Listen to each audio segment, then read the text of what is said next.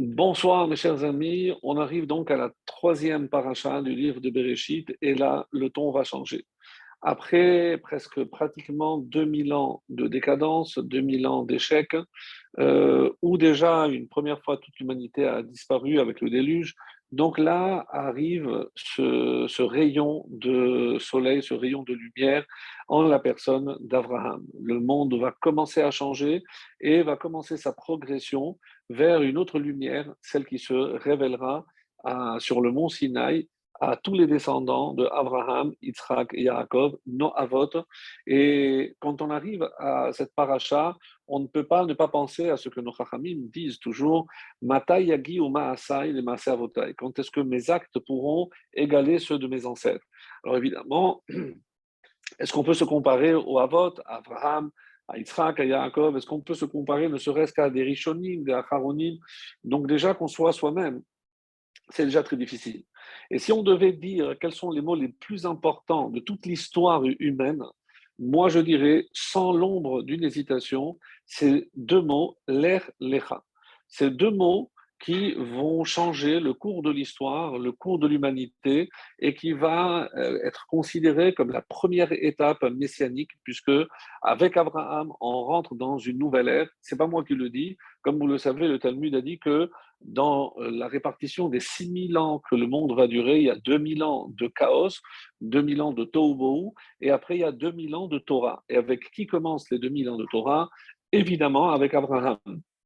Alors, Juste pour avoir quelques repères historiques, Abraham est né en 1948, et oui, il n'y a pas de hasard, 1948, année depuis la création du monde, et donc il est âgé de 75 ans dans la paracha où il reçoit l'ordre de quitter sa ville natale, sa Mésopotamie natale, euh, ce qui correspond aujourd'hui à l'Irak actuel, donc quitter vers un pays que Dieu lui montrera, vers la terre promise, bien entendu, et il est âgé de 75 ans. Donc si je fais 1948 plus 75, je sais que nous sommes en l'an 2023, au moment où sont relatés les faits de notre paracha.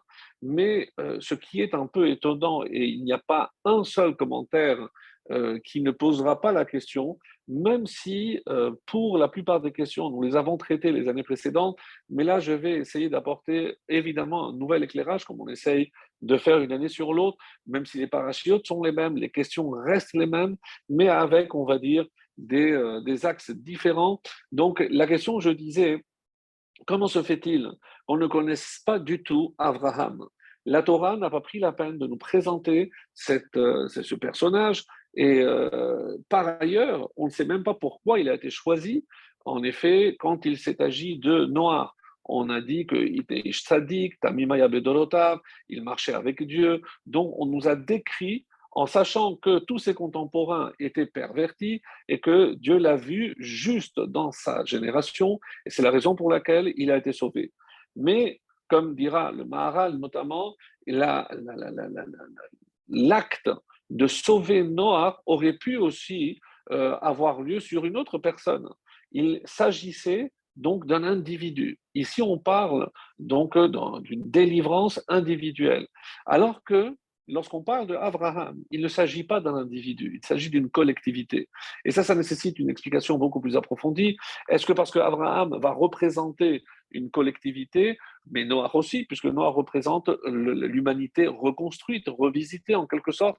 Donc c'est malgré tout aussi une collectivité. Ce qu'on a du mal à comprendre, donc c'est pourquoi la Torah passe sous silence hein, tellement d'années, puisque là on nous le présente à 75 ans, c'est la première fois que Dieu s'adresse à Abraham, mais d'où vient-il? Qui est-il? Comment s'est passée sa jeunesse? Euh, Qu'est-ce qui a fait que Dieu l'a choisi? Est-ce qu'il a un mérite particulier? Et là, il faudra voir dans la Torah écrite, dans la Torah orale, dans les Midrashim, pour essayer de combler toutes ces années qui sont manquantes dans la Torah. Mais il est forcé de constater en tout cas que si la Torah n'a pas pris la peine d'en parler, c'est parce qu'il y a un dessein particulier, il y a évidemment une volonté de ne pas le faire. Tout le monde connaît ce fameux Midrash où Abraham, encore très jeune, a pris un marteau et a brisé toutes les idoles le jour où son père lui a confié la garde de son magasin puisqu'il était vendeur d'idoles. Et imaginez la surprise du père lorsque le premier jour il arrive, il ne voit personne. Qu'est-ce que tu as eu euh, fait Non, euh, il n'y a, pas eu de client. En fait, il disait mais qu'est-ce que vous voulez Celui-là, mais vous savez, celui-là, on vient de le faire. Comment vous allez vous servir quelque chose que je viens de faire? Moi, je viens de le mettre sur l'étagère.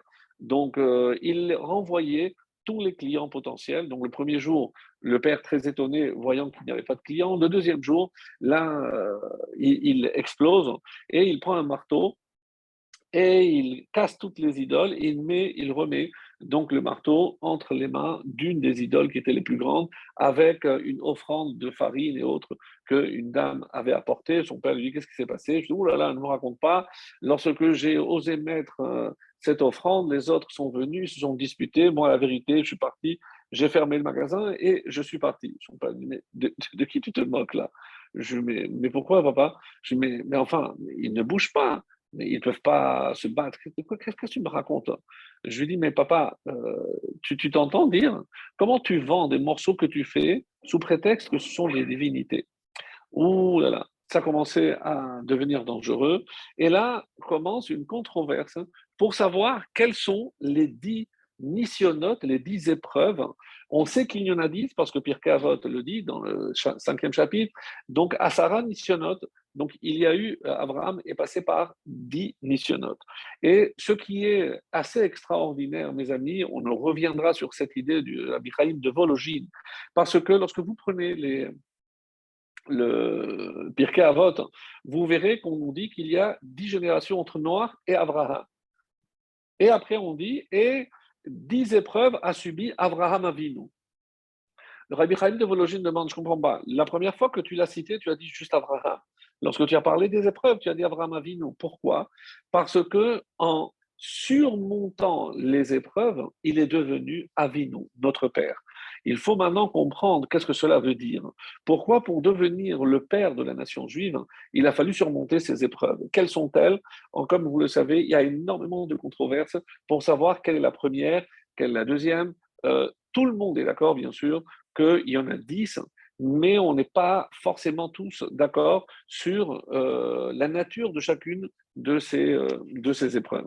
Alors, pour en citer quelques-unes, et c'est dans Masechet Achim qu'on les compte, euh, Rashi, par exemple, considère que quelle est sa première épreuve? Alors, sachez que au moment où son père l'a pris, après, au moment où son père l'a pris, pour, après avoir détruit les idoles, donc il a été mis en prison. Pour avoir détruit des idoles, donc bien, il devait faire de la prison. Où est-ce qu'il a été emprisonné? On dit que sous, dans un sous-sol où pendant des années, 13 ans, il n'a pas vu la lumière du jour. Donc il a été enterré quasiment dans le sol pendant 13 ans. Ça, d'après Rachi, en se basant sur Midrash, qui s'appelle Pirkei de Rabbi Eliezer, donc, il a passé 13 ans, ça c'est la première épreuve. Enfermé, ne voyant rien, alors qu'il pensait agir en faveur de Dieu, alors euh, passer 13 ans dans une grotte, ça nous rappelle évidemment quelqu'un d'autre. Deuxième épreuve, une fois qu'on l'a sorti, on lui a demandé est-ce que tu es prêt à, euh, reconnaître qu'il euh, y a un créateur, qu'il n'y a pas de créateur, qu'au contraire, qu'il y a des idoles. Alors, la discussion qui, est entamée entre euh, Nimrod, le roi Nimrod, chez qui il est présenté, et, euh, Abraham, Abraham lui dit, mais pourquoi tu veux que je, serve le feu? Ben, L'eau est plus forte. Ah d'accord, alors serre l'eau. Alors, euh, il dit, mais l'eau, elle vient de, des nuages. Donc, alors d'accord, alors serre les nuages. Alors, mais les nuages, c'est le vent. Alors, il a compris qu'il euh, n'y avait pas de fin à sa, démonstration. il lui a dit, écoute, tu sais quoi, je ne vais pas discuter avec toi. Maintenant, moi, j'adore le feu, donc je vais te jeter dans la fournaise ardente. C'est ce qui s'est passé. On dit qu'il a appris, lui et son frère, son frère Haran, et douze hommes les ont tenus pour les jeter dans la fournaise ardente. Pour nous donner une image de ce que représentait cette fournaise ardente, on dit que les douze hommes qui les ont portés, à distance, ils ont brûlé. Donc il y a eu douze morts, alors que Abraham et son frère Haran n'avait pas été touché. Et euh, on sait malheureusement que le frère Haran va lui, oui, mourir par la suite. Et euh, on nous fait remarquer, si vous faites attention, que les lettres de Haran, c'est 5, c'est la moitié de 10. Resh, c'est 200, c'est la moitié des dizaines, des, centaines, puisqu'il y en a 400. Et Nun, qui est vos 50, c'est la moitié de 100. Donc, c'est quelqu'un qui est toujours resté à la moitié. Donc, euh, on, ne sait pas euh, si on doit aller plus à droite ou à gauche. Donc, il a toujours hésité. Et quand on a quelqu'un qui hésite, c'est qu'il lui manque un petit quelque chose. Et on dit, ce petit quelque chose, c'est le Aleph. Aleph, si je mets Aleph devant Haran, ça donne Aharon. Aharon, on dit que c'est le Gilgul de Haran qui est venu euh, faire en quelque sorte le tikkun de ce que Haran malheureusement n'a pas réussi, et c'est pour ça qu'il a brûlé dans la fournaise ardente. Pour revenir sur, euh, sur euh, Abraham, lorsque ils l'ont sorti de là, ils ont, ils ont envoyé encore huit qui sont encore morts pour le, pour le sortir, ils ont vu que tous les vêtements étaient intacts. La seule chose qui avait brûlé, c'était les liens qui tenaient les pieds et les mains de, euh, de Abraham. Alors, c'est à ce moment-là que euh, Nimrod a dit eh ben, Maintenant, je reconnais la grandeur de ton Dieu. Ce n'est pas malheureusement pour autant que on va venir y croire, mais il a commencé à avoir un schème. Donc, euh, tout le monde a entendu parler de cette épreuve et comment il avait surmonté devant le roi Nimrod. Donc, tout cet épisode qui est rapporté euh, dans les différents midrashim, dont celui de, je vous ai parlé, le Pirkei de Rabbi Eliezer. Donc, c'est assez étonnant qu'on ne parle pas du tout dans la Torah. Alors que, évidemment, ça nous aurait peut-être conforté en disant, ben voilà, peut-être c'est pour cette raison que Dieu l'a choisi. Donc, on va voir. D'après, on continue avec Rashi. Donc, première épreuve, lorsqu'il a été enterré dans, présent dans, dans la terre. Deuxième épreuve, lorsqu'il a été envoyé dans, dans une fournaise ardente. Et l'Echlecha n'arrive qu'en troisième position d'après Rachid. Alors, ça, c'est d'après un avis. Rabbeinu Yonah, dans les Mishnayot, nous dit non. La première épreuve, c'est effectivement euh, Ur et la deuxième, c'est l'Echlecha. Rambam, et Rabbeinu Bechaye va aussi avec lui, dit non on se base sur un midrash qui dit que la première épreuve va commencer par l'Erlecha et la dernière qu'on verra à la fin de Vayera, lorsque Dieu lui demandera l'Erlecha et l'Haramoria, pour la dernière et la dixième et dernière épreuve, celle de la ligature de son fils Yitzhak, donc commence aussi par l'Erlecha. Et donc on a voulu faire un parallèle. Le Midrash dit qu'on a commencé par l'Echlecha, on a terminé par l'Echlecha. Donc, du coup, il y en a dix aussi, mais on voit bien que ça ne commence pas de la même façon.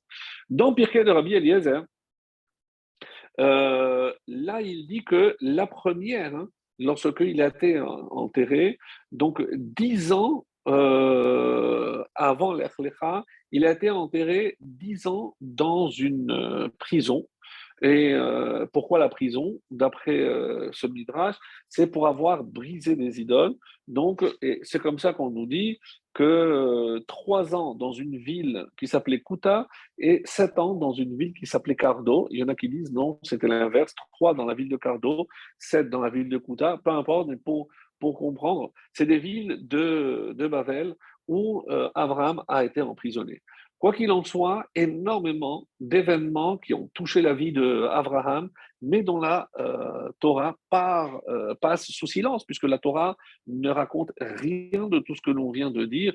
Et encore une fois, on n'a pas réussi à se mettre d'accord même sur comment compter les, dix épreuves. Sur le chiffre, il n'y a pas de discussion. Tout le monde, c'est une Mishnah, donc on sait qu'il y a eu dix épreuves, mais on ne sait pas comment les, compter. quoi qu'il en soit, euh, pour revenir maintenant à, cette explication, comment expliquer que donc on ne connaisse rien sur la vie, euh, les premières années, pour ainsi dire, de Avraham Avinu? Donc ça, c'est une question qui, mérite que l'on se penche, parce que de là va dépendre aussi le choix d'Abraham. Quand je dis le choix d'Abraham, c'est pourquoi Hachem ne justifie pas, hein, quand il s'adresse à lui, comme, il l'a fait pour Noah, pourquoi lui? Qu'est-ce qu'il a de particulier? Si on regarde dans la Torah, ben, on ne sait rien du tout. Alors Dieu lui, promet, euh, si on lit les premiers versets, euh, je sais que tu as déjà quitté ta première maison natale pour aller à Haran. Maintenant, je te demande aussi de quitter Haran et je ferai de toi, regardez, une grande nation. Je te bénirai, je grandirai ton nom et tu seras une source de bénédiction. Alors, je ferai de toi une grande nation, sachant qu'il était déjà marié depuis des années à Sarah, qu'il n'avait pas eu d'enfant. Donc, euh, Hachem lui dit voilà, si tu es prêt à me suivre et à quitter tout ce que, je, tout ce que tu, euh, tu as construit, ce qui a de l'importance pour toi, voilà, je te ferai un grand nom, une grande réputation, une grande richesse, une grande postérité, tu auras des enfants. Alors, euh, l'Ola Kadosh, avec une manière et, une, finesse extraordinaire, dit, mais, mais sincèrement, et ça s'appelle une épreuve. Imaginons que quelqu'un qui a des problèmes, des difficultés d'argent, de parnassa, qui n'arrive pas à avoir d'enfants, on lui dit, écoute, si tu vas euh, en Australie, moi je te promets que tu auras une descendance, tu vas gagner. Mais, c'est évident que tout le monde va aller. Il dit, même les, personnes légères, même en, question de Emouna, mais si on me promet de telles récompenses, tout le monde est prêt à tout quitter pour aller, ne serait-ce que pour les récompenses. Donc, comment comprendre, d'après le Kadosh, et c'est ça la question, comment comprendre que c'est une épreuve? Ça, c'est la première question. Et pourquoi j'ai présenté les différents avis? C'est parce que tout le monde est d'accord sur ce point que l'Echlecha est considéré la première, la deuxième ou la troisième épreuve, mais c'était évident que c'est une épreuve. Et d'après le Rahim Kadosh, il veut mettre en euh, des exergues que finalement, mais où est l'épreuve? Lorsque on te promet de telles récompenses, mais tout le monde est prêt à faire des sacrifices, si ce n'est que quitter euh, sa maison natale, qu'à cela ne tienne, et donc je peux, je peux partir en vue de toutes ces récompenses-là. Alors, bien connue la, la réponse donc, que va donner euh, justement, entre autres, le, le Kadosh, on nous dit qu'est-ce que Dieu voulait savoir? La, question, donc, euh, quand on regarde, et c'est comme ça qu'il va essayer d'apporter la, réponse. Donc, lorsque, et c'est une question très courante, tout le monde la connaît parce que tout le monde la pose, donc, normalement, lorsque je quitte un lieu, il, y a un ordre. Je quitte ma maison, je quitte ma fille, je dois aller à l'aéroport, et après, je quitte mon pays. Lorsque il reçoit l'ordre, on se rend compte que l'ordre a été inversé. D'abord, tu quittes ta terre, ensuite ta, ville et ensuite ta maison paternelle. Donc, ce n'est pas dans l'ordre. Alors, on pose la question, pourquoi c'est comme ça? Et la réponse est évidente, elle saute aux yeux, c'est parce qu'on ne parle pas de, de, de, quitter de manière physique. Donc, ce départ, ce l'erlecha, n'est pas un l'erlecha physique. Mes amis, ça, c'est ce qu'il faut qu'on comprenne vraiment bien parce que cet ordre de l'erlecha est donné à tout un chacun. Je ne profiterai pas de l'occasion pour vous dire, voilà, c'est le premier sioniste, euh, la première euh, démarche est aller vers Israël. Non, je ne vais pas profiter pour dire ça, parce que le vrai sens, c'est pas géographique, et c'est ce que je suis en train de démontrer, c'est que quand Dieu lui donne l'ordre, lui intime l'ordre de quitter, on comprend bien que pourquoi la Torah utilise un ordre inverse à la logique, pour que l'on comprenne qu'il ne s'agit pas de quitter physiquement, mais idéologiquement. Donc, c'est un départ, mais par rapport à l'esprit. Et c'est pour ça qu'il y a un Tehilim, lorsque le Midrash nous parle, c'est dans le Tehilim 45, le verset 11. Et vous savez que euh, chaque euh, Chacham avait l'habitude de commencer l'explication, une paracha, une megillah, etc., en apportant un verset, un pasouk. Et Rabbi Yitzhak, Patar, comment il a ouvert, comment il a commencé le commentaire de notre paracha, c'est précisément par ce psaume 45 qui, euh, au verset 11, nous dit Shimri bat uri vahati osner. Donc écoute, ma fille, et regarde, prête l'oreille ou amer ou. Et oublie ton peuple et la maison de ton père. Donc on comprend bien ici, ici c'est amer ou betavir, donc le peuple et la maison, et il se base sur ce verset pour dire un mot qu'on ne trouve pas dans notre paracha, shirri. Tu dois oublier. Tu dois te déconnecter idéologiquement. Donc, si tu veux me suivre, hein, il faut que tu coupes les ponts, pas sentimentaux, pas, mais idéologiques, avec tout ce que tu as vécu jusqu'à présent.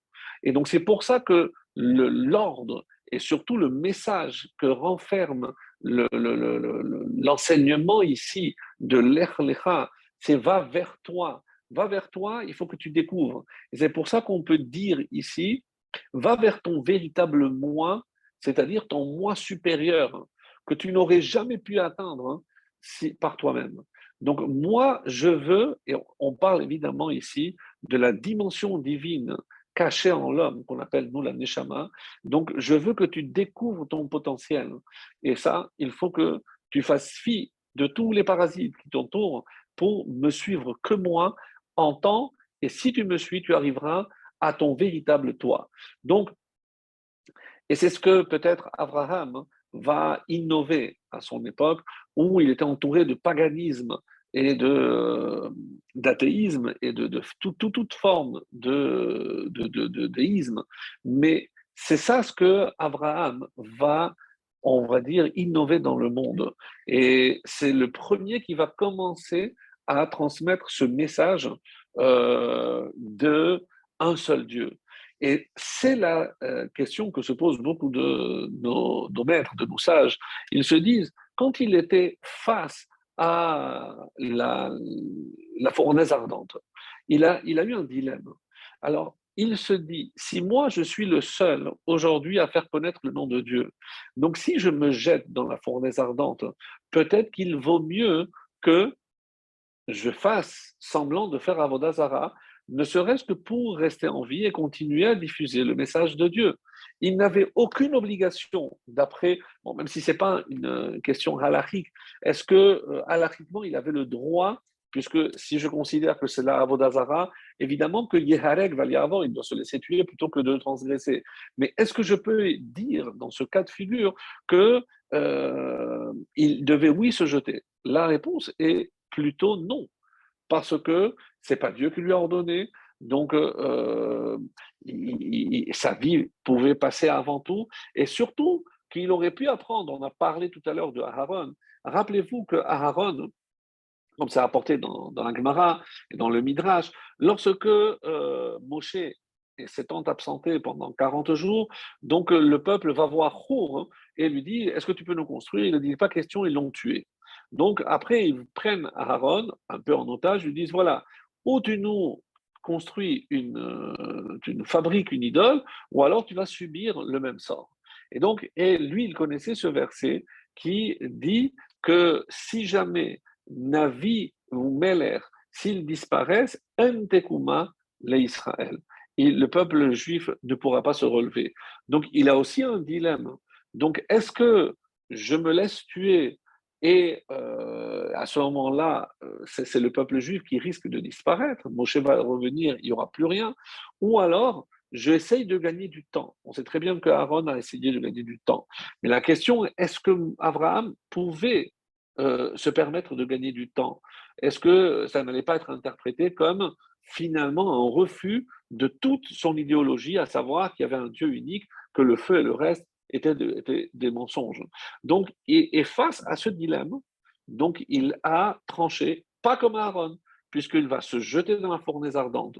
Alors, pourquoi devait-il faire cela? Donc ça, c'est la question qu'il faut répondre en sachant que s'il avait la prophétie ou le, le, roi HaKodesh, l'esprit de prophétique, et qu'il avait vu l'épisode avec Aaron, il aurait pu s'en inspirer pour lui aussi eh ben, faire semblant et, avoir comme ça la vie sauve.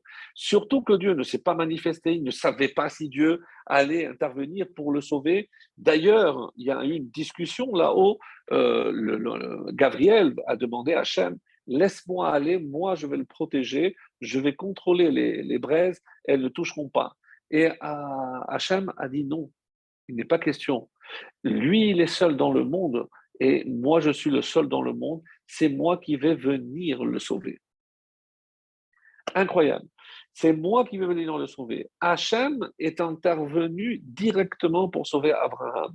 Donc, ça, on l'apprend du Midrash et ça nous renvoie directement à la Haggadah de Pessah, où lorsque Dieu va intervenir pour sauver le peuple juif, là aussi, il était clairement dit Lo des malach, lo des shalia, ni par un émissaire, ni par un ange. Non, Ella c'est Hachem qui a voulu le faire. Donc, quelque part, son intervention auprès d'Abraham est euh, le pendant de ce qui est arrivé aussi au peuple juif, au peuple d'Israël en, Égypte. Pourquoi fallait-il que ce soit Dieu lui-même qui intervienne pour sauver et Abraham à Orkazdim et euh, les bénis Israël en, Égypte. Voilà un petit peu ce qui va nous occuper pendant le, reste du cours que nous avons ce soir. Alors donc Gabriel a voulu, il a voulu descendre, Hachem lui a dit non, non, non, c'est moi, tu ne t'occupes pas tellement que le Maharal pose une question, mais que ça change, sincèrement. Qu'est-ce que ça change? Puisque, est-ce que Gabriel, euh, c'est un malheur, donc il est un émissaire de Dieu? Donc c'est évidemment que c'est comme si Dieu lui-même l'avait fait, puisque c'est son émissaire.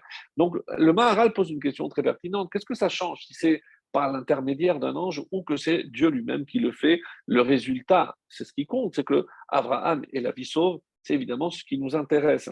Alors, le Sefer Hayashar, donc un autre livre de, Midrash, comme je disais, dit qu'il y a eu huit personnes qui sont allées le faire sortir et ces huit sont aussi euh, mortes. Donc, euh, donc au total, il y a eu douze les premiers, plus les huit maintenant, donc 20 personnes qui sont, qui sont mortes.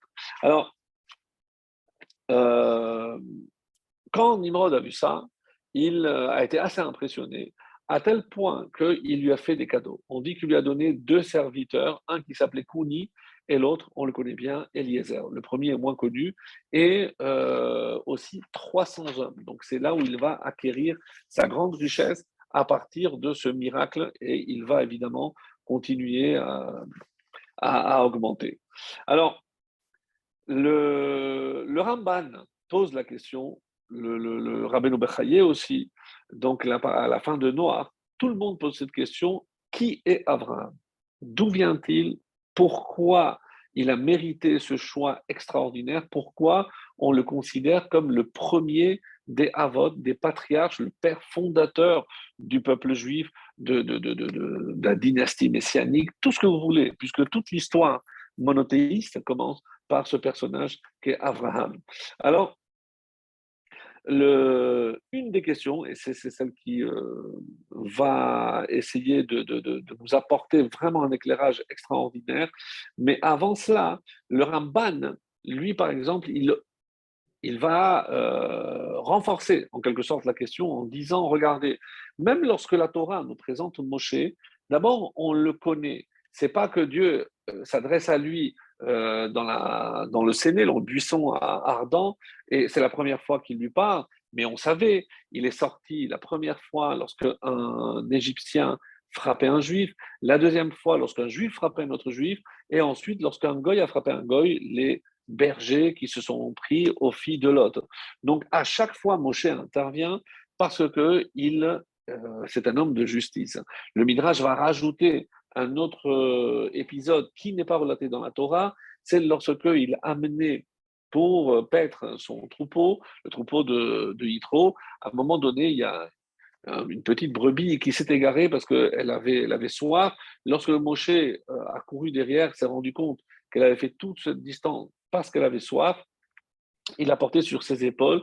Et donc, on voit qu'il y a déjà des qualités de leader, comme Dieu le dira, toi qui as su prendre soin de ce bétail, je vais te confier le bien, c'est-à-dire le peuple juif. Donc, on, a des raisons, on essaye de comprendre pourquoi Dieu a établi son choix sur euh, la personne de Moshe. Mais, et c'est pour renforcer, donc, comme Ramban le dit, tout ça c'est très bien, mais ça ne répond pas à la question de Abraham. Alors, euh, le Maharal, dans Netzach Israël, au chapitre 11, donne un très très grand développement sur toute cette question-là.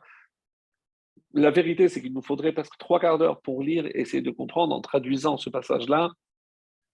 Ceux qui ont la possibilité, je les invite vivement à euh, prendre le Netzach Israël, l'éternité d'Israël, un des livres du Maharal, au chapitre 11, et de le voir en détail. Moi, je ne vais rapporter que euh, la substantifique moelle, vraiment l'essentiel, ce dont on a besoin pour, euh, pour nous.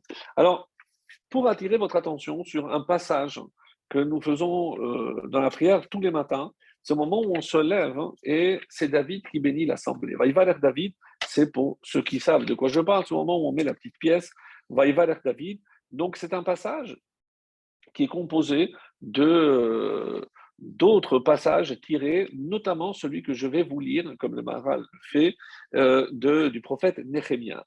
Et qu'est-ce qu'il est question ici Vous allez euh, comprendre tout de suite pourquoi je, je, choisis cela. Parce qu'il est dit Atahu Hashem Elohim, tu es l'éternel Dieu, Asher Bacharta Be'avram, qui a choisi, qui a élu Avram. Urkazdim, tu l'as fait sortir de Urkazdim, c'est très bien, donc ça, ça correspond parfaitement à ce qu'on a dit. Vesam Tachemo Avraham. Et tu lui as changé le nom, on va le voir plus tard, en Avraham. Tu as trouvé son cœur fidèle à ton égard. Alors, le Maharal, après, Vechalot et ensuite tu as contracté avec lui une alliance pour lui donner la terre de Kenani, Achiti et Donc, vous ferez attention dès demain au moment où vous lirez ce passage. Et le Maharal fait, euh, attire notre attention sur le fait que si on voulait justifier pourquoi Dieu l'a sorti de Urkazdim, comme on l'a expliqué par rapport au Midrash, c'est Dieu lui-même qui est intervenu. Donc, qu'est-ce qu'on aurait dû dire, d'après le Maharal? Comme j'ai vu que tu étais fidèle à mon égard, alors je t'ai sorti d'Égypte, d'Urkazdim, et je t'ai changé le nom. Mais la raison apparente apparaît uniquement à la fin. Donc vient le Maharal, dit, je ne comprends pas. Apparemment, c'est inversé. J'ai trouvé que tu étais fidèle à mon égard, et c'est la raison pour laquelle je t'ai sauvé d'Ur Kazdim et je t'ai changé le nom en te donnant une de mes lettres, la lettre He en particulier. Alors, ça c'est le Maharal qui pose cette question. Et euh, si on doit résumer, comme on l'a dit dans notre introduction, et c'est du Maharal que je le tiens, c'est quand la Torah nous présente Noir, on nous présente déjà ses qualités pour que l'on comprenne pourquoi il va être choisi pour construire lui l'arche et pas quelqu'un d'autre. Mais pour Abraham, la question revient. Donc, écoutez bien, et ça c'est la réponse euh, du Maharal, très connue, mais très très belle, très profonde et indispensable pour comprendre toute la suite de l'histoire du peuple juif. Et oui. Alors, Abraham, quand est-ce qu'il a été choisi? Si j'avais dit que Dieu l'a trouvé fidèle, et c'est pour ça qu'il l'a sauvé, donc je dis, mais c'est maintenant qu'il a été choisi. Non, mes chers amis. Sachez que Abraham a été choisi depuis les six jours de la création. Rappelez-vous au chapitre 2,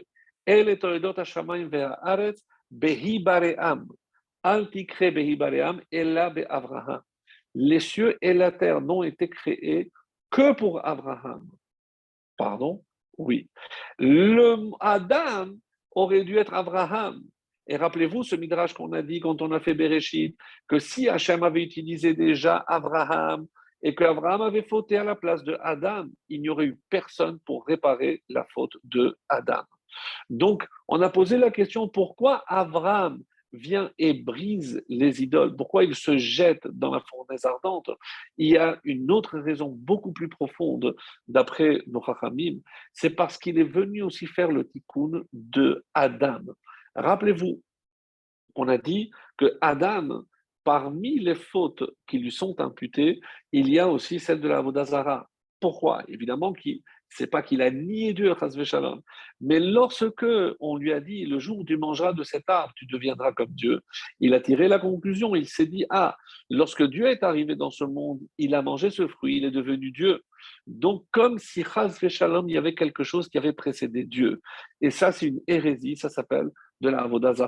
Donc, vient Abraham et par son corps et par ses actes, essaye de réparer les, euh, les actes de son ancêtre Adam. Et c'est pour ça qu'il brise, il ne se contente pas de rejeter les clients, mais de briser les idoles. Et ça nous renvoie à un autre personnage qui cherchera lui aussi à briser les idoles. Je sais que je me répète, mais parce que c'est une idée très forte et pour moi très importante. Lorsqu'on dit que Rivka était enceinte de deux jumeaux, que un voulait sortir devant la Vodazara, c'est pas pour faire la Vodazara, La Gemara est claire. Le Yetzerara arrive à la naissance. Donc, dans le ventre de la mère, il n'y a pas de Yetzerara. Donc, impossible de dire, d'après cet avis-là, qu'il voulait sortir pour faire de la Vodazara.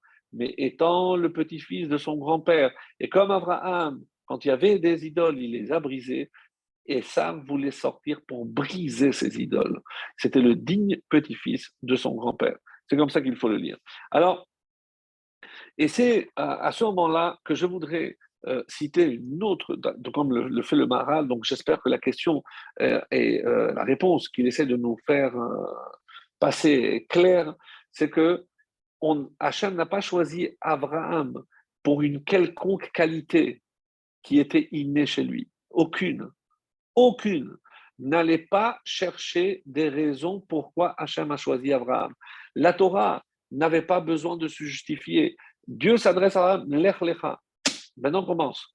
Et, tout le reste, c'est pas important. Si on avait rapporté tout le reste, tu aurais dit Ah, comme Noah, parce que lui, il s'est comporté comme ça, alors il a mérité. Non, certainement pas. Je ne peux pas dire ça. Et c'est la preuve qu'apporte le Maharal, c'est d'un autre Pirkei Avot. C'est vraiment à la fin de Pirkei Avot, le chapitre 6, on dit que Hamisha Kinyanin, il y a cinq acquisitions que Dieu a faites. Et après, on donne des psukim pour chacune de ces acquisitions. Quelles sont les acquisitions Comme demandera le Maharal lui-même, je ne comprends pas. Ça veut dire que Dieu a acquis cinq choses, mais tout est à lui. S'il a besoin d'acquérir quoi que ce soit, lorsque tout est à lui, qu'est-ce que ça veut dire cinq acquisitions? Et lorsqu'on regarde de près de quelle acquisition il s'agit, eh ben, on va faire le lien et on va commencer à voir, à voir, commencer à voir beaucoup plus clair. Quelles sont ces cinq choses? La première, c'est Torah. Donc, on est au sixième chapitre de Pirkei Avot à la fin, l'avant-dernière Mishnah. Donc, la Torah a été acquise par Dieu, et on donne des versets. Shamaim va'aretz, donc le ciel et la terre. Abraham, donc c'est Hachem qui l'a acquis. Israël, dans Har Kegigit, quand Dieu a imposé la montagne, il leur a dit Vous devez accepter la Torah. Il n'y a pas le choix. C'est que de la même façon que euh, c'était ou Abraham ou personne d'autre, c'est le ciel et la terre, c'est la Torah et le monde ne peut pas subsister sans ce qui est cité dans cette Mishnah. Sans Torah, sans le ciel et la terre, qui sont les deux témoins, sans Abraham, il n'y aurait pas eu de monde. Sans Israël, qui a reçu la Torah, il n'y aurait pas de monde. Et le cinquième, c'est Beth Amikdash, l'endroit, comme dira la Gemara, où le ciel et la terre s'embrassent. Donc, qu'est-ce que Dieu fait? Comment commence l'histoire d'Abraham, l'Ech Lecha, et où se termine l'histoire? L'Ech Lecha et c'est là-bas. Quand on va lire dans la paracha, quand on décrit Abraham, il est, il est appelé Kone Shamaim Varet, celui qui acquiert le ciel et la terre. Donc c'est assez extraordinaire, puisqu'on avait déjà vu qu'il est Kone Shamaim. Donc oui, mais quel est le chidouche? Qu'est-ce que Abraham a apporté dans le monde? Il y avait une entité, ce qu'on appelle euh, en langage un peu philosophique, c'est un déisme. C'est dire qu'il y a la notion de Dieu créateur, mais une fois qu'il a créé, c'est fini. Donc, qu'est-ce que Abraham apporte? Qu'on Shamayim va arrêter. Il va relier le ciel avec la terre. Donc, il voulait démontrer à ses contemporains que Dieu ne s'est pas contenté de rester là-haut après avoir créé le monde. Il est là, il se mélange à nous. Et c'est pour ça qu'il euh, va devoir prouver justement cette confiance, cette émona extraordinaire en Hachem. Comment? Lorsque Dieu va lui demander de faire la Brit Mila. Donc, on le verra à la fin de la paracha et avec la paracha de la semaine prochaine. Donc, c'est pas uniquement de la théorie, mais ça commence à devenir quelque chose de pratique. C'est la seule mitzvah qui est pratiquée sous l'ordre de Dieu, à part si je considère que l'Echlecha est un ordre aussi, mais c'est un ordre continuel, perpétuel. Et c'est pour ça que la définition euh, que l'on pourrait donner avec ce que Abraham a apporté dans le monde, c'est que nous, on sait que le terme religion vient de religarer. C'est relier, c'est comment Dieu l'homme est relié à Dieu. Mais une personne qui se relie à Dieu, ça c'est la, la nouveauté d'Abraham, comment? En franchissant indéfiniment les limites des capacités humaine. Donc, je ne peux pas dire je n'arrive pas, je ne peux pas, c'est au-delà de mes forces. Donc, aller contrôler ses euh, pulsions, contrôler sa colère, contrôler toutes ses euh, passions. Donc, c'est ça ce qu'on appelle aller au-delà de ses capacités, euh, ses capacités humaines. Donc, il y a un, passage dans euh, Messilat Yesharim, l'œuvre la plus connue de Ramchal, Ram Moshe Nutsato, à la fin de cet ouvrage, il y a un petit contraste et euh, qui euh, où il donne des conseils comment s'attacher à Dieu véritablement. Et vous savez, le conseil qu'il donne, c'est assez étonnant. Si vous l'avez jamais entendu, il faudrait consacrer une heure par jour hein, à penser comment nos ancêtres ont mérité d'être ce qu'ils sont. Comment Abraham, tous les sacrifices qu'il a fait, comment il était seul contre le monde et l'adversité, comment Moshe a bravé toutes ces épreuves, comment David est devenu David, etc. Et donc, si je prends du temps pour réfléchir chaque jour, hein, eh ben, je dois arriver à la conclusion que c'est un honneur d'être un descendant de ces personnages et que si eux possédaient ces forces, eh ben, ces forces font partie aussi de moi. Et je vais l'illustrer à la fin, un peu plus en avant, avec deux ou trois histoires. Vous allez, vous allez voir. Alors, donc, qu'est-ce qu'on euh, on veut dire à travers cette Mishnah extraordinaire que je viens de, de citer? Les cinq acquisitions, c'est parce que Hachem veut que le monde aboutisse à ce qu'il a prévu depuis la création, c'est-à-dire la perfection. Il veut que l'homme aide ce monde à être parachevé, à atteindre la perfection qu'il attend que l'homme apporte dans ce monde. Et donc, ces différentes étapes, c'est pour que l'on comprenne que Hachem lui-même intervient parce que c'est indispensable en fonctionnement du monde. Sinon, le monde ne tiendrait pas.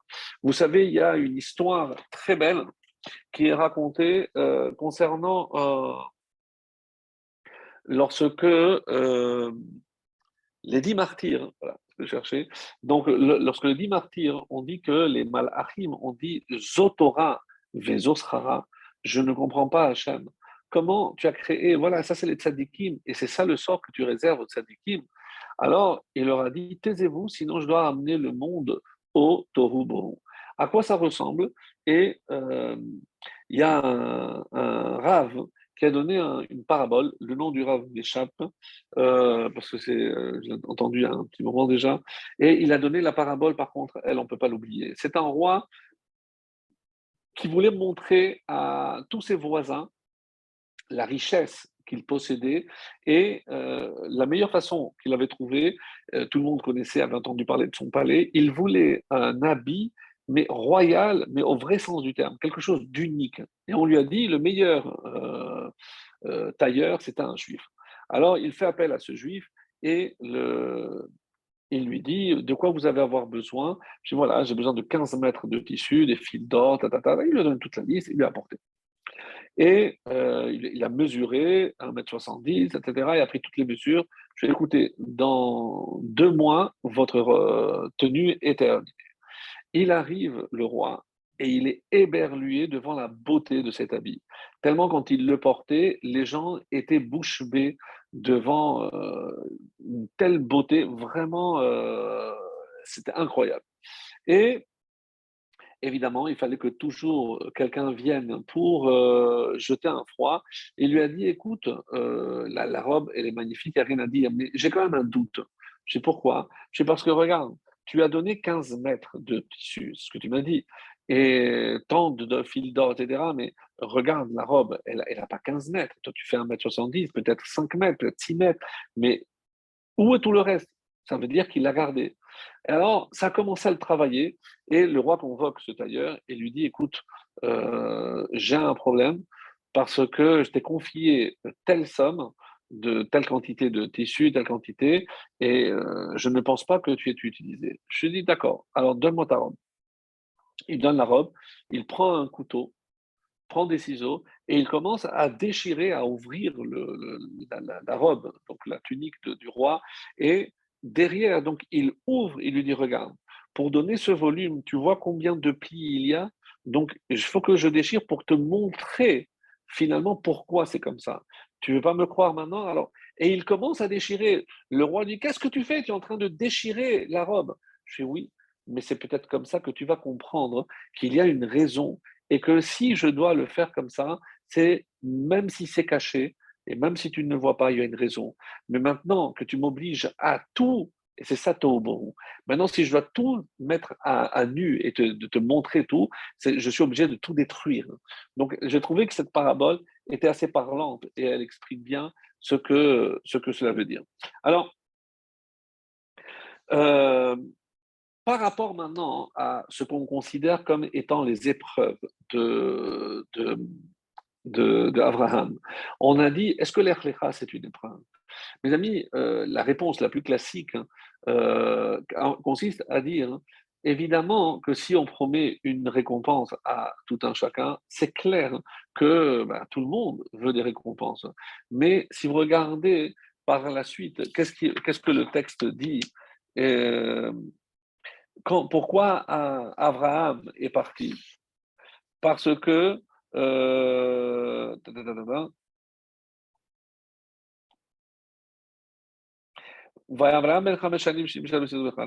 et Vayelech Abraham, Abraham est parti, Ka'asher diber elav Hashem, comme Dieu lui a demandé. Donc, qu'est-ce que c'était quoi l'épreuve hein? Est-ce que Abraham allait le faire parce qu'il savait qu'il y avait une récompense au bout, ou simplement parce qu'il se soumettait à l'ordre de Dieu. Et le texte vient témoigner, et c'était ça l'épreuve, quand euh, on sait qu'il y a une épreuve, c'est comme les mitzvot. Il y a des mitzvot où on sait qu'on va avoir un, une hana'a, on va avoir un profit. il y a des mitzvot qui ne nous rapportent rien. Donc, quand est-ce que je vois véritablement l'investissement d'une personne C'est lorsque je fais les choses parce que euh, j'ai aucun profit à le faire, aucun gain, rien du tout. Je le fais vraiment parce que c'est Dieu qui m'a demandé de le faire.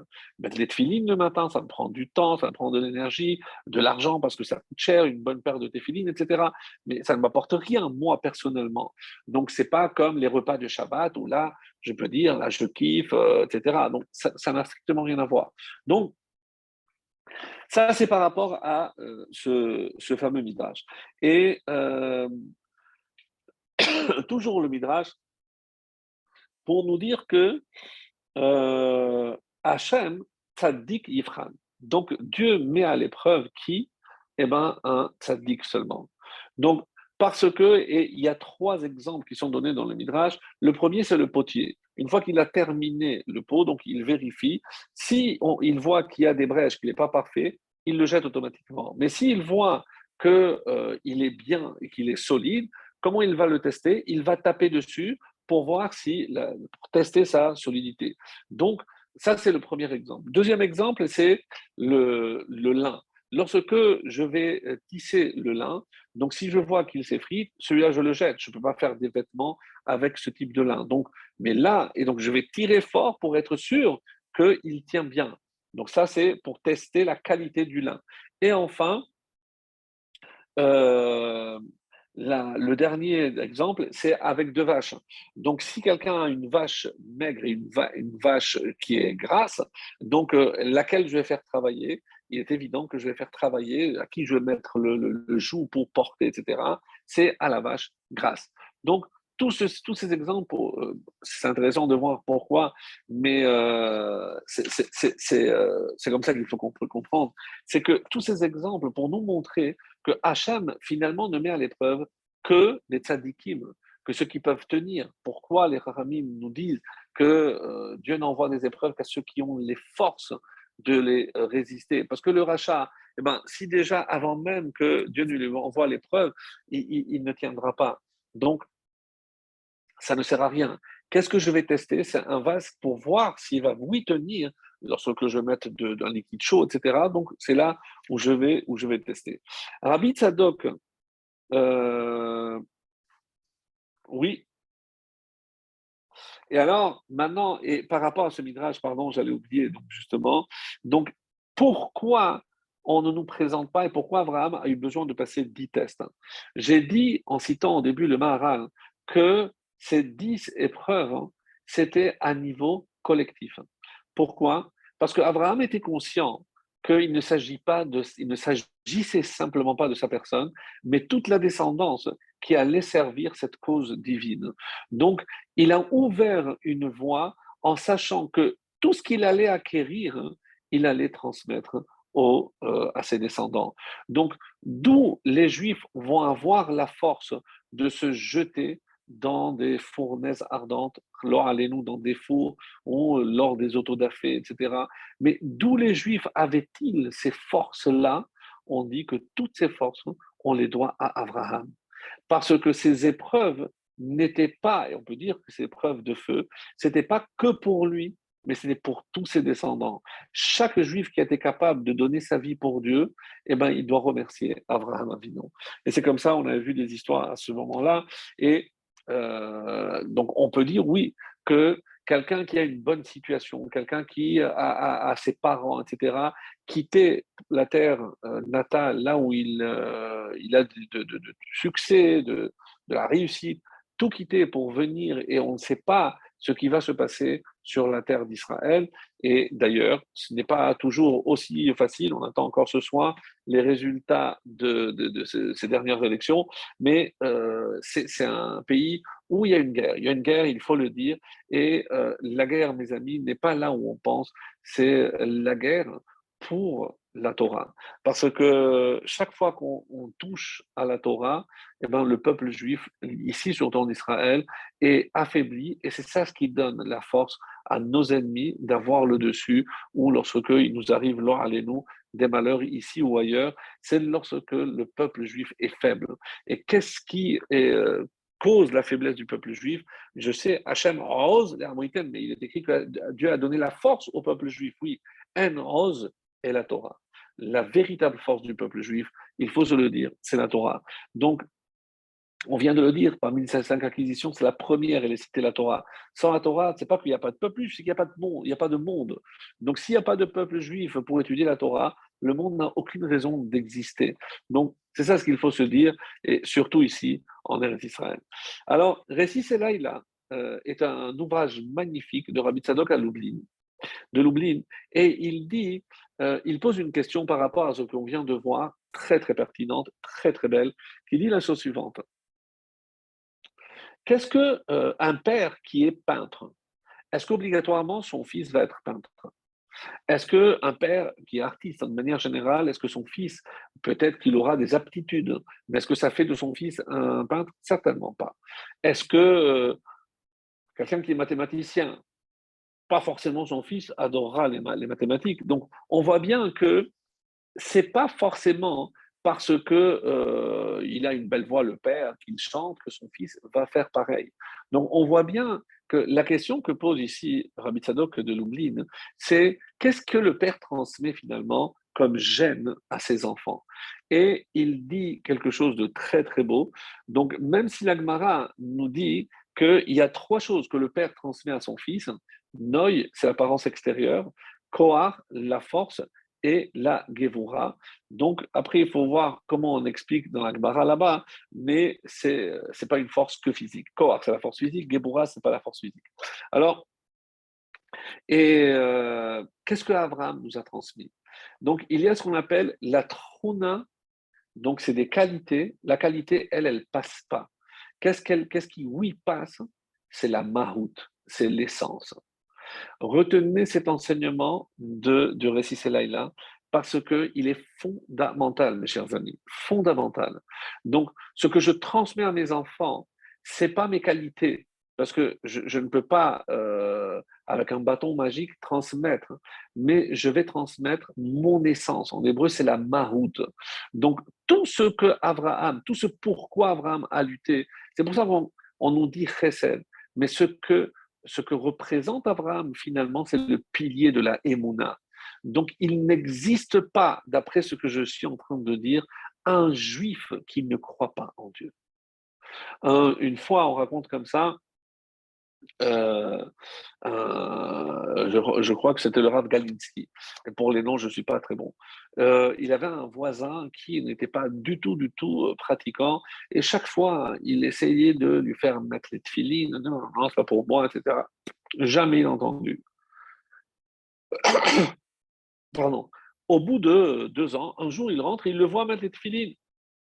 Et alors, euh, très étonné, bon, il laisse, il n'a pas voulu l'interrompre. Après, il va chez lui et lui dit euh, Qu'est-ce qui s'est passé, mon cher voisin? Pour Je écoute, ça fait déjà euh, trois jours que j'ai très très mal au ventre. Je suis allé voir les médecins et les médecins ont commencé à dire J'espère on va devoir faire des tests, mais on espère que ce n'est pas ce qu'on pense, etc. La première chose que j'ai faite en rentrant, c'est j'ai mis des tefilines. Alors, euh, le Rav qui lève les yeux à Hachem. Je dis, tu vois, Hachem, tous les juifs hein, croient en toi. Et il faut des fois des douleurs de, douleurs de ventre pour qu'ils prennent conscience. Donc, ça, c'est. Euh, c'est comme ça qu'il l'avait dit. Et comment on voit que cette mahout, cette essence passe. Euh, il y, a plusieurs ouvrages euh, qui relatent des histoires pendant la, période terrible de la Shoah. Et il y a une histoire que j'avais entendue euh, quelques années, et je pense qu'elle illustre bien cette notion de mahout, d'essence. C'est dans un village où le maire était un juif, mais un juif qu'on appelle non, Boumar, un juif qui euh, avait tout laissé tomber, il avait épousé une Allemande avec des enfants goïm, euh, il faisait rien, etc. il, avait oublié qu'il était, qu'il était, était certainement juif. Et euh, les nazis arrivent. Et dès qu'ils arrivent, ils arrivent dans le bureau de la maison du maire, et ce sont les beaux-frères et, et, ses propres enfants qui lui disent, lui il est juif, lui il est juif. Je dis, mais enfin, moi je suis juif, moi j'ai une Goya, moi, je, demandais à tous les juifs du village, ils ne savent même pas que je suis juif. Je dis, nous on a notre, test à nous, venez avec nous. Ils vont dans la Sina du village, ils ouvrent les portes du Echal, ils arrachent un Sefer Torah, ils le déroulent par terre et ils lui disent maintenant, tu fais un aller-retour, tu marches sur le, sur le Sefer Torah, on te laisse en vie. Sinon, on te met une balle. Ce juif qui pendant 50 ans n'a pas vécu comme juif, qu'est-ce qu'il a fait? Il a ouvert sa chemise, je vais tirer, surtout ne me ratez pas. D'où comment, comment il peut arriver à ce niveau-là alors qu'il avait tout oublié, il avait tout laissé? Oui, mais devant un Sefer Torah, ça, un juif ne pourra jamais le faire. Donc, cette flamme ne s'est jamais éteinte. Et c'est ça à qui on le doit, mes chers amis, à Abraham. Cette émouna qu'il a ancrée en lui, il a réussi à la mettre tellement en profondeur qu'elle fait partie de son essence. Et même si on n'est pas tous chesed comme Abraham, eh ben, par contre, on a cette flamme qu'il a insufflée en nous, qui est celle de la émouna. Et c'est ça ce qu'il est dit. Comment on appelle ça? La Nekuda Pénimite, comme ça dit euh, Laila, c'est le point intérieur. C'est ce point intérieur qui existe chez tous les juifs, hein. même les plus éloignés, même ceux qui prétendent ne croire en rien, etc. Ça, c'est euh, ce point qui ne s'efface jamais. Et malheureusement, durant cette dure période de la Shoah, on a vu justement ces flammes s'allumer même si c'était pour brûler dans d'autres flammes, mais cette flamme, aucun nazi a réussi à, l'éteindre. Alors, euh, pour revenir maintenant à, Abraham, euh, qu'est-ce qu'on a dit au début? En quoi c'est une épreuve? Mes amis, si vous prenez la suite de la paracha, maintenant tu vas, tu te rends compte, là où tu vas aller, tu vas apporter la bracha. Il arrive en terre de Canaan. Mes amis, qu'est-ce qui se passe? La famine. C'est quoi? C'est toi qui es venu, c'est toi qui représente Dieu, mais tu nous as apporté la, poisse. Mais il n'y a, plus rien. Donc, il va, il va en Égypte. Et là, euh, un, passage incompréhensible où il demande à, à sa femme de se faire passer par sa sœur, même si les années précédentes, on a, on a donné des explications à cela. Le Zohar qui nous dit qu'il avait vu qu'il y avait un ange qui l'a protégé et que euh, cette nuit, fameuse nuit où euh, Sarah a été euh, kidnappée, donc pour entendre dire par exemple à quelqu'un comme Ramban, Ramban Nachmanid, qui dit clairement Dak Yavram Avinu Gadol. Donc on a du mal à imaginer, mais Abravanel considère que c'est une faute d'avoir mis en danger euh, Sarah et Menou. Euh, évidemment, le Zohar est clair en, disant que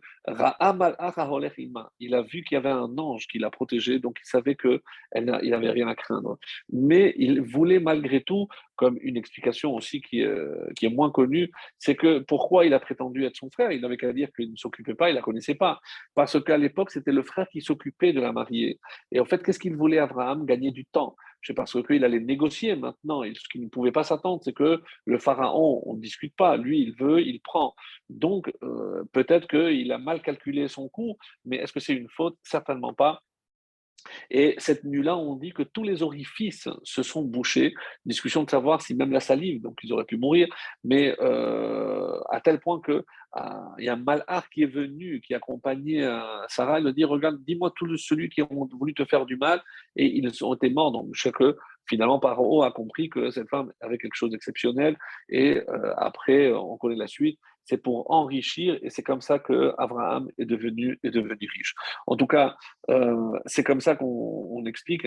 Et euh, le rabbi de rajouter sa petite note en sachant que de la même façon qu'avec une femme, il y a deux types de relations, c'est sa femme, mais c'est aussi sa sœur. Sa sœur, c'est un lien indéfectible. Avec une femme, on peut divorcer, mais avec sa sœur, on ne peut pas divorcer.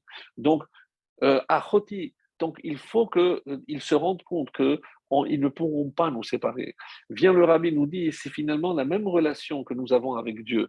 Donc, achoti, quand on dit achoti at, euh, achot ketana, comme c'est marqué dans Shirashi, on dit que c'était euh, justement une allusion à Abraham. Parce que ach, c'est aussi coudre, c'est unir, c'est celui qui a uni l'humanité avec Dieu.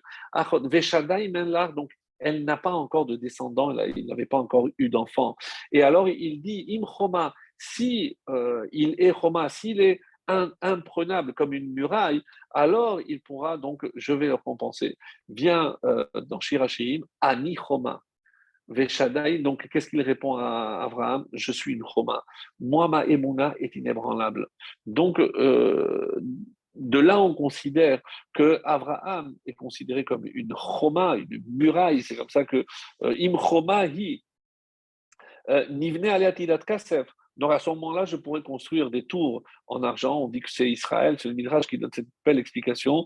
Ve'ani Choma. Donc, euh, qu'est-ce que c'est une Choma? C'est qu'elle est là pour tenir tout ce qu'il faut, euh, pour sacrifier, pour empêcher. Donc c'est Moser Nefesh. Moi, Abraham dit, moi je suis capable de donner ma vie. Veshadai euh, Kamigdalot. Et mes descendants seront comme des piliers. C'est Bene Banai. Donc c'est euh, tous ceux qui vont par la suite voir et se donner leur vie pour le Kiddush Hashem. C'est comme ça qu'il il, explique. Alors, donc, juste pour terminer, donc la relation qui doit nous euh, unir à Hachem, c'est ou comme femme ou comme, euh, comme euh, Achot. Et Achot, on voit que c'est plus fort. Pourquoi? Parce que c'est un lien indéfectible. C'est comme ça que le rabbi dit Dargot Hashem. C'est deux niveaux d'amour pour Dieu. Ha ha c'est cet amour qui est gravé à l'intérieur de chaque juif. Et donc, cet amour est inextinguible. Donc, il ne peut jamais, cette flamme ne peut pas s'éteindre, parce qu'elle fait partie, comme on a expliqué tout à l'heure, de la maroute. Ben comme l'amour entre frères et sœurs. Donc, chacun va faire sa vie, chacun, même si on n'a pas forcément un contact, mais ils resteront frères et sœurs jusqu'à la disparition de, de l'un des deux. Donc, il n'y a pas de coupure, d'interruption. Mais Qu'est-ce qui me manque hein? C'est que je n'alimente pas forcément cet amour-là. Il faut un amour comme pour la raya, comme pour la femme, ou qui doit être alimenté constamment. Et c'est ça qu'il dit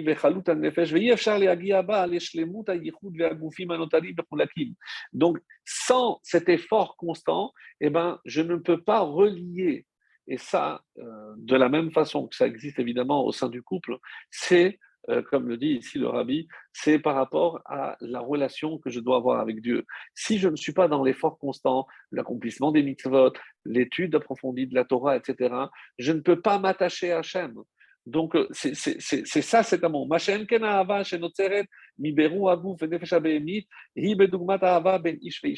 Et c'est ça l'exemple qu'il doit prendre entre l'amour d'un homme et son épouse. Chez Av, chez c'est vrai qu'on peut couper. Ben, il y a une coupure, ça s'appelle le, divorce.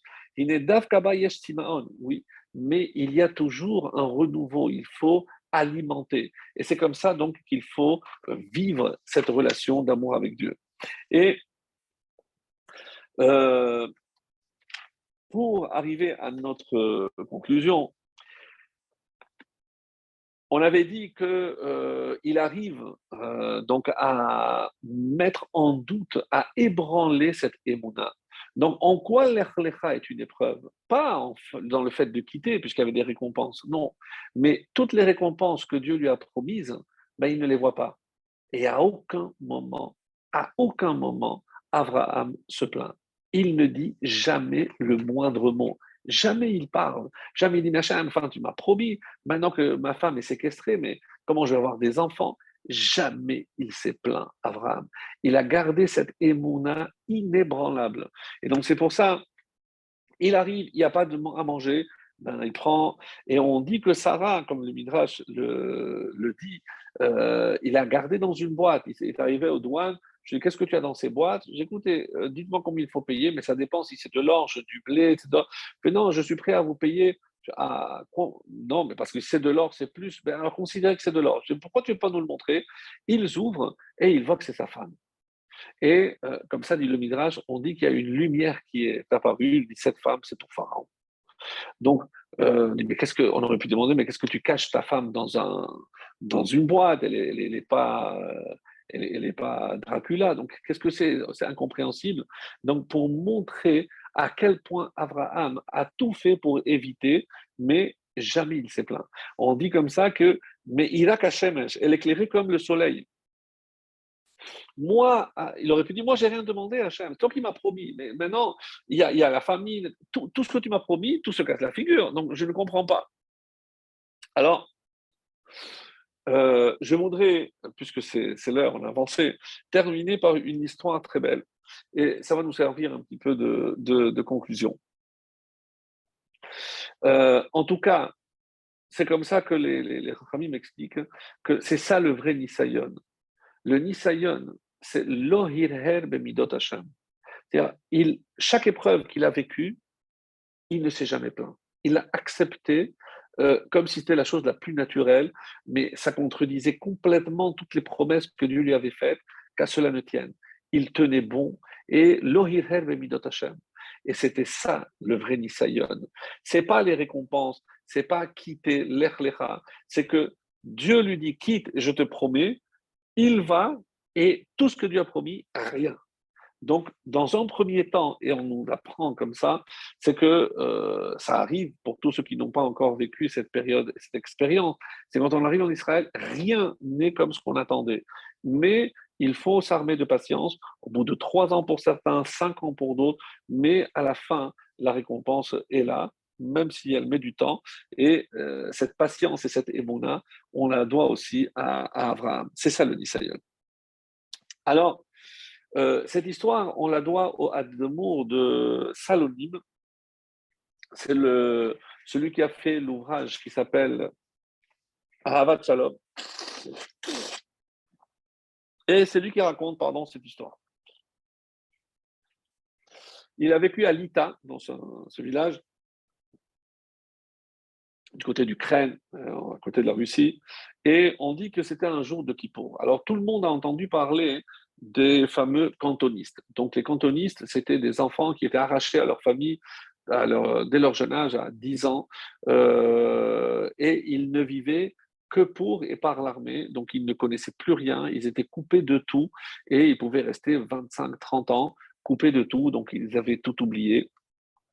Et il y avait beaucoup de juifs qui ont subi malheureusement ce, sort-là. Alors un jour, donc on est à, Kippour, et entre Mincha et entre Moussaf et Mincha, il y avait une petite coupure, et on voit dix cantonistes arriver. Donc par leur tenue, ils étaient très reconnaissables. Donc ils se sont mis au fond de la choule, donc on est allé leur donner des livres. Euh, ils ne savaient même pas comment prendre le livre, ils avaient tout oublié. Et euh, juste avant l'année, il a le, le se lève et il raconte une histoire. Il a dit voilà, je vais vous raconter cette histoire. Une histoire très belle. La vérité, c'est euh, ça va nous servir de conclusion. Il y avait une fois un juif qui a acheté un coq, un coq volatile très très particulier, avec une voix exceptionnelle, donc euh, tout le monde en admiration, et euh, ce coq aussi avait des plumes de pan. Euh, donc c'était vraiment des couleurs merveilleuses. Lorsqu'il ouvrait les ailes, c'était quelque chose euh, d'inimaginable. Il était très fier de son, de son, de son coq, jusqu'à que, euh, au bout de quelques années, il y a un juif qui était, un autre juif qui était trop jaloux et il lui a, il lui a piqué, il lui a volé. Il a dit, mais tout le monde va se rendre compte que c'est son, son coq à lui. Donc, qu'est-ce qu'il a fait la nuit? Il a coupé les cordes vocales de ce coq. Il est resté donc sans voix donc personne ne pouvait savoir que c'était lui. Et donc, au bout d'un an, deux ans, donc il était très content de le voir avec ses, plumes. Mais au fil des années, donc il n'avait plus de la force. Il, a dit, il me sert plus à rien. On voit même plus les couleurs. Euh. Alors, il est bon pour aller à Shrita. Mais si je l'amène à Shrita, ils vont reconnaître. Alors, qu'est-ce qu'il a fait? Il a déplumé, il a arraché plume par plume, et il a pris par les pattes et il est allé devant le shochet alors il était très volumineux par rapport à, un petit coq, donc c'était quand même euh, presque un, dindon. Et euh, juste au moment où il se trouve devant le chochet, le vrai propriétaire de ce coq euh, le, reconnaît. Il dit Mais c'est mon coq Mais qu'est-ce que tu racontes? Mais toi, tu avais un coq qui chantait, regarde celui-là, il n'avait pas de voix. tu vois, je, le reconnais, je suis sûr que. Je, alors. Euh, euh, le Shochet a dit Ah, moi je ne vais pas, aller voir le Rav. Donc les deux se présentent devant le Rav et euh, donc chacun expose dit, Non, mais moi, j'ai écouté, c'est très simple. Tu vas le lâcher. Il a vécu cinq ans avec lui et avec toi, tu, ça fait combien de temps? Ça fait deux, deux ans, presque trois ans qu'on te l'a volé, donc trois ans. Donc on va, on va lâcher le coq, on va voir vers qui il va. Un bon test. Donc, on lâche le coq, sans hésiter, le coq va vers le premier propriétaire. Il lui a dit, c'est la preuve que c'est lui son vrai propriétaire, parce que même après ces années, il retourne vers son vrai propriétaire, et donc c'est à droit de lui payer. Et voilà pour l'histoire. Il continue l'admour de Salonim, et il dit, il y a une Mishnah, euh, une Mishnah dans Masechet Kelim. Donc, avec quoi je peux faire des kelim Qu'est-ce qu'il y a des matériaux qui sont purs, non purs Et il y a une règle qui dit que kol shebayam. Tout ce qui existe dans la mer est tahor. Donc, je peux faire euh, avec la peau de requin tout, sauf kelev hayam. Kelev hayam, c'est le lion de mer. Donc, je ne sais pas si c'est ces genres de phoques sauvages, etc. Je ne sais pas. Mais en tout cas, c'est lion de mer. C'est comme ça j'ai vu que ça s'est traduit. Lui, il est impur. Et alors, on pose la question pourquoi? Pourquoi il est impur? Parce que lorsqu'il est en danger, où est-ce qu'il va? Il va vers la terre.